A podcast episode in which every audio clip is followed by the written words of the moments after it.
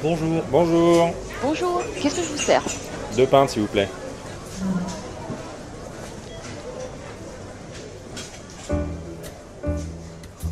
Je sais pas si tu as vu, j'ai lu un papier euh, sur Interstellar, et plus particulièrement sur ces robots, et comment Tars et l'autre étaient jugés en gros les meilleurs robots euh, de la science-fiction. En gros, les autres, euh, c'est tous des débiles, et eux, c'est les meilleurs. Et je trouvais ça limite réducteur, car euh, pour les critères du journaliste, euh, une intelligence artificielle, c'est forcément euh, une intelligence docile. La personne qui a écrit ce papier n'a pas dû lire beaucoup de science-fiction parce que c'est vraiment pas un critère d'intelligence artificielle la docilité. Et ce que tu dis, ça pensé à un, à un papier, à une interview de Stephen Hawking dans la BBC il y a quelques temps, je sais pas si tu l'as vu, mais il Oui. disait en substance que les, les formes primitives d'intelligence artificielle ont jusqu'à maintenant bien servi l'humanité. En, en revanche, il craignait que le développement d'une vraie intelligence artificielle, c'est-à-dire autonome, puisse mettre fin à l'humanité, rien que ça.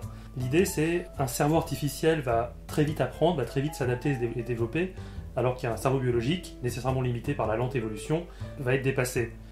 Ça fait vraiment penser à Skynet dans Terminator ou à Ultron dans Marvel, tu sais, ces sortes de super intelligence artificielle qui se mettent à dominer le monde. J'y ai jamais cru en vrai que ça puisse arriver, mais ça m'interpelle quand un gars comme Stephen Hawking évoque ce genre de possibilités. Ouais, c'est difficile de ne pas être d'accord avec Hawking, mais. Et moi, ce qui m'énerve là-dedans, c'est qu'il faut que ça soit une sommité qui parle de ça pour, qu'on en prenne conscience. C'est quand même un thème qui est abordé en SF de- depuis des lustres. Ça, prouve bien euh, qu'on ne donne pas assez de crédit à la science-fiction. Pour moi, euh, c'est pas qu'un genre de divertissement. Euh, Elle est là pour montrer comment notre société va mal et comment elle peut mal tourner si on fait pas attention à son évolution. Par contre, je pense qu'une vraie intelligence artificielle indépendante peut nous permettre d'atteindre des niveaux de savoir qu'en tant qu'homme, on ne pourrait atteindre.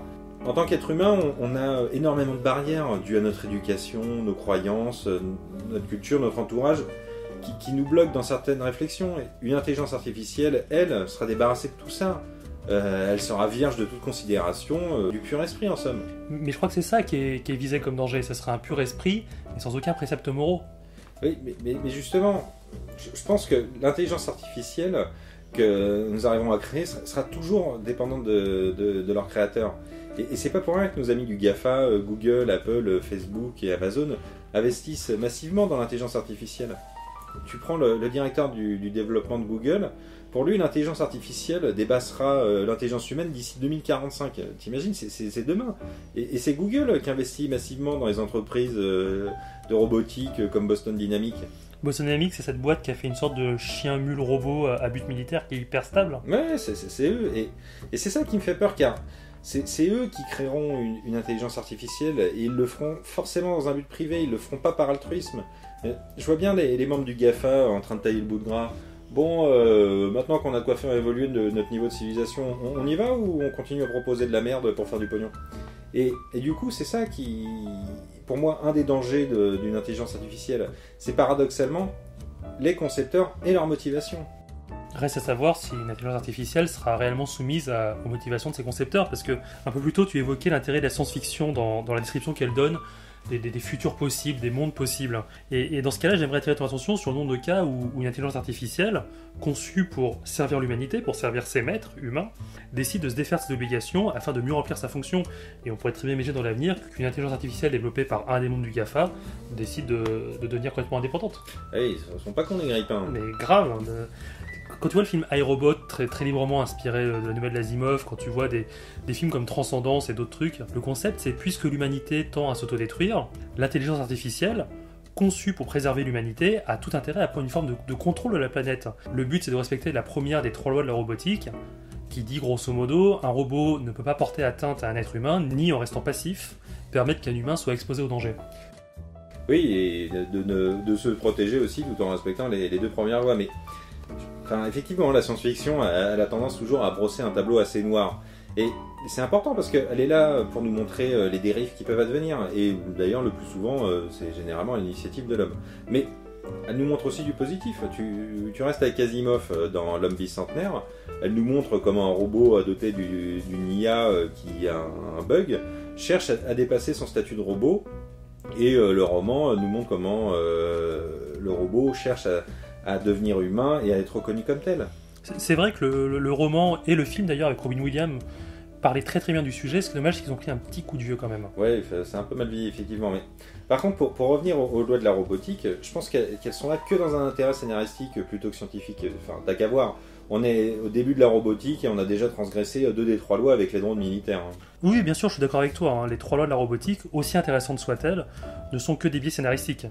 Ceci dit, tu noteras que dans la vraie vie, il y a diverses initiatives pour établir des sortes de codes éthiques ou de codes moraux liés au développement des intelligences artificielles. Et parfois, c'est même porté au niveau gouvernemental. Je crois que c'est la Corée du Sud qui a développé un, un projet en ce sens. Ouais, veux, il y a toujours des gens pour casser l'ambiance. hein. On peut jamais détruire le monde tranquille, c'est insupportable. Mais. Mais tu vois, tu parles de drone juste avant. Je sais pas si la notion d'intelligence artificielle ou ou de robot peut vraiment s'appliquer aux drones. J'entends bien que ces machines sont, sont incroyables, elles ont des capacités absolument extraordinaires. Dernièrement en date, je sais pas si t'as vu, mais des, des Parrot ou des Thales essaient de créer des systèmes d'évitement automatique. L'idée, c'est qu'un drone civil puisse éviter automatiquement un avion ou qu'un drone militaire puisse éviter un missile d'interception. Ouais, bah ça commence comme ça. Aujourd'hui, ils évitent des missiles et demain, ils viendront bouffer chez toi. hein. Et on pourra même pas les nourrir, ces cons-là. Bah mais- tu vois, de, de là à parler euh, d'intelligence artificielle, je suis pas convaincu. J'y vois pas une forme de volonté réellement, comme ce qu'on peut trouver chez Johnny Five ou même chez Wally. Ouais, pe- peut-être, mais il y a quand même de quoi se méfier, parce que tu prends euh, une directive de 2012 du Pentagone. Bon, j'ai des lectures un peu bizarres, mais vrai. ils ont décidé de, de séparer les armes en, en deux catégories. En gros, euh, la première, euh, les armes normales, qui ont besoin de l'être humain, et les deuxièmes, les armes du futur, autonomes. Et elle précise bien, et c'est le plus drôle, c'est que ces armes doivent être conçues pour effectuer des niveaux adéquats de jugement humain sur l'usage de la force. Mais c'est évident, mais c'est évident, les humains jugent très sagement l'usage de la force. Faut au moins être un Jedi pour ça, quoi. Eh oui, et, et le plus marrant, alors, c'est que les, nos amis de Lockheed Martin et du DARPA, euh, la boîte de R&D de l'armée américaine en gros, ont, ont développé un missile qui, tiens-toi bien, avec un rayon d'action de plusieurs centaines de kilomètres, pourra manœuvrer, éviter les radars sans contact humain et même euh, choisir ses objectifs. Alors par contre, quand on leur demande la manière euh, dont le missile euh, choisit ses 10 objectifs, là on nous sort le secret défense. Euh, en même temps, je t'avoue, j'aurais tendance à être très prudent avec les annonces de Lockheed Martin. Euh, c'est quand même le, le- le plus gros constructeur d'armes au monde, certes, mais entre leur vaisseau spatial dont on connaît pas bien les, objectifs ou, le réacteur à fusion transportable par simple camion, je me permets de mettre des, bémols sur leurs annonces. Je me demande si l'intérêt est pas plus boursier que réellement technique ou scientifique. hein. Peut-être, mais moi j'ai envie d'y croire quand même. Mais peut-être qu'on peut pas parler euh, d'intelligence artificielle euh, pour l'instant, mais, je pense que avec l'évolution technologique euh, qui va super vite, on tardera pas à, nous donner, si ce n'est tout de suite une vraie intelligence artificielle autonome, au moins un début d'initiative. Et pour revenir à nos futurs maîtres du monde, T'as Google qui finance un, Vietnamien qui s'appelle Cocle, qui lui, en gros, il développe une intelligence artificielle qui est sous la forme d'un réseau neuronal en silicium, qui en gros pourrait mimer le cerveau humain. Et alors le plus marrant, c'est que il apprend par lui-même et que une fois qu'il a appris ça, il transforme les données collectées en code pour que les autres machines puissent les traiter facilement. Putain, c'est- carrément effrayant ce que tu racontes, quoi. Je l'ai toujours dit, le vrai danger, c'est le jour où les imprimantes 3D pourront fabriquer des imprimantes 3D. Oui, oui, c'est bien ça. Et, et- et je me répète, car s'il y a bien une chose que fait la SF, c'est de nous avertir sur les futurs probables. Et au-delà euh, d'une intelligence artificielle avec une pure conscience, j'ai l'impression que qu'on ne voit pas les, les nouvelles questions qui toucheront notre quotidien et qui peuvent soulever l'arrivée de telle technologie. On prend euh, le cas d'un robot, euh, d'une aide, euh, d'un système domestique. Quelle sera sa responsabilité dans notre société? Qu'est-ce qui se passera en cas d'accident et en cas d'un robot euh, tel- très évolué euh, comme Andrew? Quelle, sera la différence entre lui et, euh, et l'humain? Est-ce qu'il aura une place en tant que citoyen? Est-ce qu'on pourra se marier avec lui? J'espère bien qu'on pourra. Enfin, d'ailleurs, la question était pas mal posée dans Real Humans où il y avait un jeune qui voulait sortir avec un robot. Mais, Ouais, C'est une bonne série ça. mais ce qui est intéressant, quand tu parles avec des experts en robotique ou avec, des gens qui font des drones, la question c'est pas et si un jour il y a un accident, la question c'est quand il y aura un accident. Pour eux, c'est évident que ça va arriver. Et d'ailleurs, en usine où, où les robots industriels ont déjà leur place depuis très longtemps, il y a eu des enquêtes ouvertes pour meurtre après qu'un robot industriel ait, ait tué et éclaté le crâne d'un ouvrier. Tout ce que tu évoques, c'est des sujets qui sont déjà sur nous. Il y a déjà un mec qui s'est fait éclater le crâne par un robot. Putain, ça doit être euh, énorme l'enquête. Oui, bien sûr, bah, c'est vieux, c'était dans les années 70 dans une usine de, de bagnoles aux États-Unis, je crois. L'enquête, bien sûr, a abouti à un accident, c'est Ouais, normal. ce qui est réel, mais, mais l'idée du meurtre a été évoquée, c'est- étonnant. Ouais, mais malheureusement, je pense que ça sera de plus en plus fréquent à l'avenir. Et, et je pense que, comme d'habitude, on va attendre d'être dos au mur pour y réfléchir. Et, et comme d'habitude, on prendra de très mauvaises décisions. Tu prends un, un exemple dans un tout autre domaine, c'est pour faire euh, R2.0, la Finlande a décidé de supprimer l'apprentissage de l'écriture cursive. Et ce, dès 2016. Et au profit du clavier dans les écoles. Et, moi, je me dis, c'est qu'avec des décisions aussi débiles, Les, les trentenaires de 2046, euh, on sera euh, comme la vraie Joe du film Idiocratie. Enfin, je sais pas si tu vois, c'est ce film où des générations passant, euh, l'humanité s'appauvrit intellectuellement au point de devenir complètement con et arroser les champs de blé avec du Gatorade. Et je vois, c'est que du bon ce film. Mais je reviens sur ce que tu dis là, concernant la décision finlandaise. D'instinct, bien sûr, je suis d'accord avec toi. Cette décision me semble complètement absurde. Elle me semble vraiment, même dangereuse à certains égards. Mais, je vais me faire l'avocat du diable. Tu, tu parles d'idiocratie. Euh, Encore une fois, je trouve ça excellent. Mais, mais ce film, donc, qui montre les générations qui s'abrutissent l'une après l'autre, est-ce qu'en réalité, c'est pas ce que ressentent toutes les générations depuis la nuit des temps? Toutes les générations considèrent que la génération suivante se, se débilise.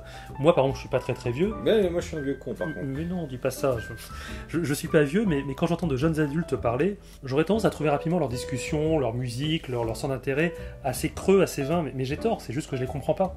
Bah, effectivement, chaque génération a, a tendance à, à juger de façon négative euh, celle qui la suit. Mais et comme tu le dis, euh, c'est de l'incompréhension.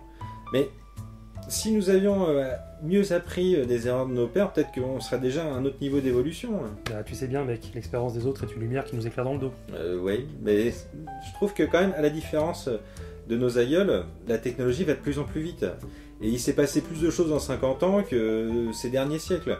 Et c'est pour moi le, le- le danger pour les générations à venir, c'est notre dépendance à la technologie et surtout notre incompréhension de celle-ci. Pour me la ramener, c'est Einstein qui disait Je crains le jour où la technologie dépassera l'homme, le monde aura une génération d'idiots. Et, pour le coup, je, peux être que d'accord avec lui. Aujourd'hui, on est déjà des humains augmentés avec nos smartphones, l'accès à l'information où que l'on soit. Du coup, on transfère tout notre savoir dans des serveurs plutôt dans notre cerveau. Et si on fait pas attention, euh, l'homme n'aura bientôt plus aucune utilité. Ouais, faut voir, je suis pas convaincu. La, technologie qui surpasse l'homme, que ce soit une intelligence artificielle, un, un robot ou même un humain trop augmenté, je pense pas que ça marquera la fin de l'homme. Mais en revanche, ça pourrait marquer la fin d'une civilisation. L'espèce humaine, à l'échelle macroscopique, elle, est trop résiliente, il me semble. Ouais, enfin, tu parles de résilience. Dans ce cas, il faudra définir ce qu'est un être humain pour déterminer, son état originel. Or, tout le problème est là. Qu'est-ce qui fait de nous des êtres humains? Quelle sera la différence entre un humain et une machine? Une IA ou ce que tu veux Enfin, tu prends euh, des exemples dans la SF. Bon, là, je vais t'en donner quatre. Dans euh, La guerre éternelle, par exemple, tu as euh, les humains euh, qui sont blessés suite à des combats, on les répare. On leur met des prothèses robotiques. Dans ce cas-là, on peut toujours les considérer comme humains. Même s'ils ont 80% d'éléments robotiques sur eux, ils sont nés humains, ils gardent leur passif, euh, leur vécu. Deuxième point, tu prends euh, l'homme bicentenaire. C'est un robot euh, qui, malgré un bug, euh, a une IA et veut être considéré comme un humain. Et pour le coup, euh, il change tous ses éléments robotiques pour des éléments organiques. Ou euh, comme Data dans First Contact avec la reine des Borg qui euh, lui transfère des éléments Ah, humains. on mêle pas data à tout ça, c'est quand même le pire personnage de Star Trek. Ah non, ça c'est ton point de vue. Bon, pour revenir. Troisième point, t'as euh, le film Transcendance, où euh, dans la BD Transmétropolitane, t'as ceux qui échangent leur corps euh, pour une, une éternité de vie dans le nuage. Enfin, c'est les êtres humains qui décident de vivre dans le cloud, en gros. Et le dernier point qui est pour moi le plus flippant, c'est des univers à la Matrix, euh, ou la série Person of Interest, ou un peu à la Battlestar Galactica. C'est une intelligence artificielle toute puissante qui dirige tout, et euh, tu peux mettre là-dedans euh, les robots froids et calculateurs Terminator. D'ailleurs, un, truc rigolo, je sais pas si tu sais, mais dans l'univers Terminator au sens large, je crois que c'est dans les, chroniques de Sarah Connor, Skynet, l'intelligence artificielle suprême, se retrouve obligé de, de- de brider ses propres créations d'intelligence artificielle. Je crois que ce sont les, les Terminator 850 qui sont censés imiter parfaitement les humains, mais ils sont tellement parfaits, ils sont tellement intelligents qu'ils en deviennent trop indépendants. C'est le con, quoi. On retrouve aussi un peu la même chose dans, Matrix, où un des agents censé assurer la sécurité du, réseau, de, l'univers artificiel, pète les plombs et commence à devenir complètement autonome, et l'IA suprême essaie de l'éliminer. Et, c'est ça qui est vraiment flippant, c'est vraiment ce cas d'une intelligence artificielle froide et pragmatique qui, peut marquer la fin de notre espèce. Car pour moi, ce qui nous définit comme être humain, c'est notre capacité à ressentir des, émotions et avoir un code moral. Et, c'est ça qui nous différencie. Et d'ailleurs, c'est ça qui influence aussi nos actes, et le plus souvent au détriment de, de toute logique. Ah non, non, non, là du coup, je suis pas du tout d'accord avec toi. Le côté euh, l'homme unique par ses sentiments et ses émotions, je me pose carrément en faux. Les, les réactions humaines sont, sont très mécaniques, mais tu vois, au sens cartésien du terme. La peur, la fuite, l'agression, c'est des réflexes engendrés par des cascades biochimiques, nerveuses, certes extrêmement complexes, mais carrément reproductibles. Et, et désolé pour ton romantisme, mais l'amour, la compassion, la fidélité, tous ces machins-là, c'est des mécanismes tout aussi mécaniques, j'ai envie de dire. Ils ont été gagnés parce que c'était simplement des avantages évolutifs. Ah, mais j'ai toujours aimé Cyrano. c'est pas faux. Cependant, je, je pense que n'importe quel processeur des générations à venir pourra faire n'importe quelle tirade de Cyrano. Elle pourra simuler des émotions tout aussi humaines que, que, que le- que le fait ce bon Edmond Rostand. C'est c'est d'ailleurs ce qui est carrément recherché dans les robots de compagnie dessinés au troisième âge, que ce soit au Japon ou même aujourd'hui en Europe. T'as raison, et puis surtout qu'avec euh, 31 millions de robots euh, d'ici 2017, ça risque d'aller vite. Exactement, ça peut aller très très vite et nous dépasser même. Et, et d'ailleurs, ça me fait boucler euh, avec le début. Je commence à me dire que Hawking a raison, une intelligence artificielle pourrait surgir et éventuellement détruire la civilisation. En revanche, je reste convaincu qu'elle ne pourra pas détruire l'homme. On, on est vraiment trop résistant comme espèce. Ouais, je- je- là pour le coup, c'est moi qui suis pas d'accord avec toi, parce que si tu réfléchis à deux secondes, euh, mettons que tu sois une intelligence artificielle. euh, Ça y est, je suis démasqué. Là, je suis désolé, mais bon, par un souci d'altruisme, ton créateur, là, il a pas de bol. T'as pas de bol, c'est qu'il t'a programmé pour préserver l'espèce humaine. Ah, mais il est pénible aussi. Ouais. Bon, et ben pour le coup, tu t'emmerdes pas.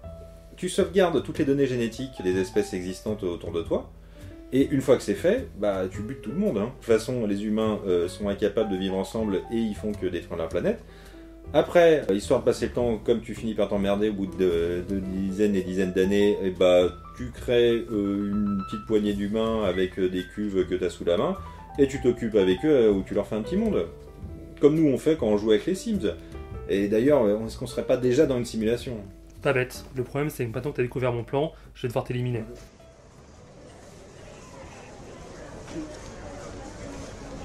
Excusez-moi, on va fermer, je vais devoir vous encaisser. C'est pour moi. Merci beaucoup.